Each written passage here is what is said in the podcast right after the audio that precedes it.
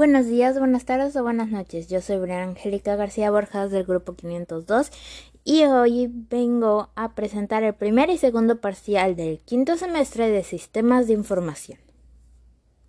Sistemas de información. ¿Qué es? Es un conjunto de componentes interrelacionados que trabajan juntos para recopilar, procesar, almacenar y difundir información para apoyar la toma de decisiones. ¿Cuáles son sus características? La finalidad de un sistema es la, razón de su existencia. Los sistemas interrelacionan con su medio ambiente. Los sistemas abiertos son aquellos sistemas que interactúan con su medio ambiente. Aquellos que no interactúan con su medio ambiente se denominan sistemas cerrados. También tenemos los sistemas organizacionales. Estos están formados por muchos sistemas, cada uno con sus propias características, que a su vez son sistemas del mismo tipo. ¿Cuáles son los componentes de un sistema de información? Bueno, tenemos el control de funcionamiento de un sistema, la salida de información, la entrada de datos, el almacenamiento de datos, los datos, el hardware, las personas y el software. ¿Cuál es el impacto de los sistemas de información? Bueno, tenemos las ventajas y desventajas. Vamos primero con lo bueno. Las ventajas es que el control es más efectivo de las actividades de la organización. También tenemos que integran las diferentes áreas que conforman la organización. También tienen integración de nuevas tecnologías y herramientas de vanguardia. También ayuda a incrementar la efectividad en la operación de las empresas. Pero no todo siempre es bueno, así que vamos con las desventajas. El tiempo que pueda tomar su implementación puede ser un día, una semana, un año o un mes. No lo sabemos, sería hasta que realicemos el sistema de información. También la resistencia al cambio de los usuarios, ya que no sabemos si los usuarios van a cambiar en un mes, en un año, no tenemos como cifras adecuadas. Tenemos tres categorías. Tenemos el sistema de procesamiento de transacciones. Este registra las operaciones diarias. También tenemos el sistema de información gerencial, que ésta produce reportes estructurados. También tenemos el sistema de apoyo ejecutivo o soporte de decisiones. Este apoya el análisis de situaciones imprevistas. Pero también tenemos otros sistemas de información. Tal podría ser el sistema de automatización para oficinas. También los sistemas expertos y los sistemas de trabajo en grupo, que también se puede llamar groupware. También tenemos los elementos de los sistemas de información. Estos pueden ser el procedimiento y prácticas habituales del trabajo. Información el analista de sistemas debe adaptar la información para ser entregada. Y los usuarios. ¿Qué son los usuarios? Son aquellos empleados que interactúan con el sistema, como pueden ser los gerentes y empleados de una organización. Tenemos cuatro tipos de usuarios. Los usuarios primarios, los usuarios indirectos, usuarios gerentes y usuarios directivos. ¿Qué son los usuarios primarios? Son los que interactúan con el sistema, ellos alimentan el sistema con los datos de entrada o reciben salidas por algún medio de salida. Los usuarios indirectos son aquellos que se benefician de los resultados o reportes generados por los sistemas, pero que no interactúan de manera directa con el hardware o software. Los usuarios gerentes son aquellos que tienen responsabilidades administrativas dentro de los sistemas de aplicación. Y por último, pero no menos importante, tenemos los usuarios directivos. Estos toman ciertas responsabilidades en el desarrollo de los sistemas de información. La clasificación de los sistemas de información son cuatro, los canales informales, las interdependencias, las personas y funciones clave y los enlaces críticas de información. La división se divide en cinco, los sistemas traslacionales, para la gestión de información, para la información ejecutiva, para apoyar las decisiones y los sistemas expertos. Tenemos tres metodologías de desarrollo para software. El modelo en cascada, que son las actividades que están relacionadas unas a otras, de modo que el proceso en su conjunto avanza cuanto mayor sea el número de tareas ejecutadas. También tenemos el modelo de desarrollo evolutivo. Lo más importante no es la suma de aportes de cada etapa del proceso, sino el hecho de que las actividades de especificación, desarrollo y validación están entrelazadas. Por último, tenemos el modelo de componentes. Se trata de un modelo especialmente útil en procesos que parten del trabajo que otros han llevado a cabo. Metodología. La metodología para el desarrollo de software en un modo sistemático de realizar, gestionar y administrar un proyecto para llevarlo a cabo con altas posibilidades de éxito. Las etapas. Tenemos tres. La planificación. En esta se ideará un planteamiento detallado que guíe la gestión del proyecto. La implementación. Acordaremos el conjunto de actividades que se pone la realización del proyecto y la puesta en producción.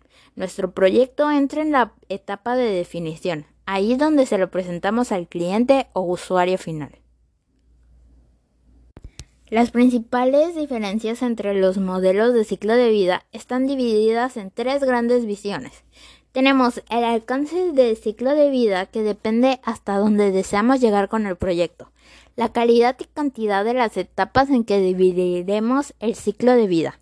También tenemos la estructura y la sucesión de las etapas, si hay retroalimentación entre ellas y si tenemos la libertad de, repetirlas. El ciclo de vida lineal. Es el más sencillo de todos los modelos. Consiste en descomponer la actividad global del proyecto en etapas separadas, que son realizadas de manera lineal. Es decir, cada etapa se realiza una sola vez, a continuación de la etapa anterior y antes de la etapa siguiente. También tenemos la definición de necesidades. En este se puede realizar lo siguiente. Evaluar la factibilidad del sistema, evaluar el costo-beneficio y evaluar la factibilidad del mercado. Estudio de factibilidad es aquel que hace una empresa para determinar una posibilidad de poder desarrollar un negocio o un proyecto que se espera implementar. Tenemos seis tipos de estudio de factibilidad. Tenemos factibilidad operativa, técnica, económica, comercial, política y legal y factibilidad de tiempo. Tenemos las fases de ciclos de vida de desarrollo de sistemas. Número 1, la planificación. Esta es la investigación preliminar. Número 2, el análisis. Esta determina los requerimientos del sistema. Número 3, el diseño. En esta se diseña el sistema. Número 4, la implementación, el desarrollo de software. Número 5, la prueba del sistema. Número 6. La implementación y evaluación. Número 7. Su uso y mantenimiento. También tenemos las alternativas de diseño, que consiste en los puntos de control, el diseño y codificación. Tomémonos un momento para reflexionar todo este primer parcial que acabamos de ver de una manera rápida. Si te entró alguna duda, puedes investigar más información por tu cuenta. Démonos unos segundos para analizar toda la información y seguir. Bueno, ahora pasemos al segundo parcial. La base de datos es una colección de datos relacionados a un tema particular, una lista de datos. Tenemos tres conceptos claves, el campo, el registro y el dato. El campo es cada uno de los tipos de datos que se van a usar. El registro está formado por el conjunto de información en particular y el dato es la intersección entre un campo y un registro. También tenemos los tipos de base de datos. Tenemos modelo de base de datos plana, modelo de base de datos jerárquica y modelo relacional. Las tablas son objetos indispensables en las bases de datos, porque en ellas se almacena toda la información o datos de una empresa, escuela, banco, etc. También tenemos las relaciones. Una relación de tabla hace coincidir los datos de los campos clave. A menudo un campo con el mismo nombre en ambos de ambos de tablas. Tenemos tres tipos de relaciones. Primero vamos a ver la relación 1 a 1. En una relación 1 a 1, un registro de tablas se asocia a uno y solo a un registro de otra tabla. También tenemos de uno a varios. En una relación de uno a muchos se registra de una tabla puede asociar a uno o varios registros de otra tabla. También tenemos de varios a varios. En una relación de varios a varios se produce cuando varios registros de una tabla se asocian o varios registros de otra tabla. También tenemos los formularios. Un formulario es a menudo el mejor diseño para introducir, cambiar y ver los registros de su base de datos. Informes son un conjunto de información que se organiza según sus determinados criterios y donde se aplica un formato de acuerdo a sus especificaciones, de forma que represente la información significativa para que se pueda usar y distribuir. Y así terminamos muy sencillamente el segundo parcial. Tómate el tiempo necesario para digerir esta información y también investiga un poco más. Sé curioso o curiosa. Investiga un poco más en Internet. Estoy seguro que encontrarás una respuesta para todas tus dudas. Ahora hagamos un pequeño ejercicio. Te voy a hacer preguntas y trata de responderme lo más rápido posible. Si no has respondido, ponle pausa a este podcast y responde y recuerda.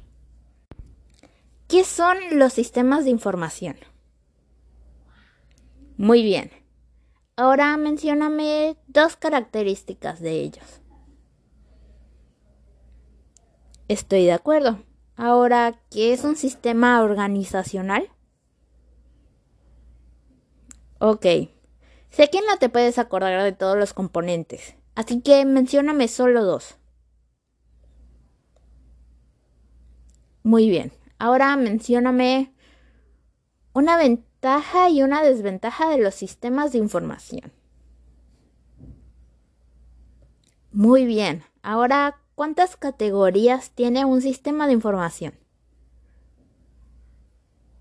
Ok, ¿y me puedes mencionar alguna? Excelente. Ahora, mencióname dos elementos de un sistema de información. Muy bien. Ahora si lo recuerdas, teníamos cuatro tipos de usuarios. Mencióname tres. Eso está muy bien. ¿Cuántos tipos de clasificación tiene un sistema de información? Muy bien. Ahora mencióname dos. Qué bien. Teníamos tres tipos de modelos en la metodología de desarrollo de software. Mencióname uno.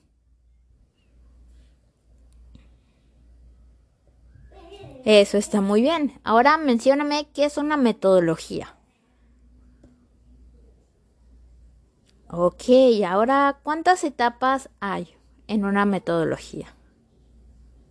Ok, mencióname una. Ok. Dime una diferencia entre los distintos modelos de ciclo de vida.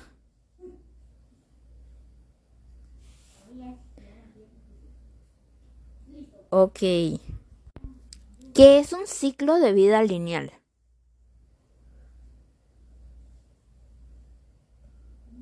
Ok, ahora, ¿qué se hace en la definición de necesidades? Ok, mencióname dos tipos de factibilidad. Ok, pero ¿cuántos tipos de factibilidad existen? Eso está muy bien. Ahora vayamos a las fases de ciclos de vida. ¿Cuántas hay? ¿Me puedes mencionar la primera y la última? Ok. Muy bien, ahora, ¿cuántas alternativas de diseño hay? ¿O cuáles son sus puntos importantes? Muy bien, ahora dime qué es una base de datos. Totalmente de acuerdo. Ahora dime, ¿qué es un campo? Ok, ¿qué es un registro? Muy bien, ahora, ¿qué es un dato? Excelente. Teníamos tres tipos de bases de datos. Mencióname una. Ok, ahora dime qué es una tabla. ¿En qué podrías usar una tabla o en qué has visto que usen una tabla? Ok, dime un tipo de relaciones que podrías aplicar en una base de datos. Ok, ahora dime, ¿en dónde aplicarías un formulario? Muy bien. Y ahora, ¿en dónde aplicarías un informe? Muy bien. Ahora, con todo eso muy aprendido, terminaríamos nuestro repaso rapidito en este podcast. Muchas gracias por escucharme. Les recuerdo mi nombre, soy Briana Angélica García Borjas del grupo 502. Muchas gracias por prestarme atención. Hasta la próxima.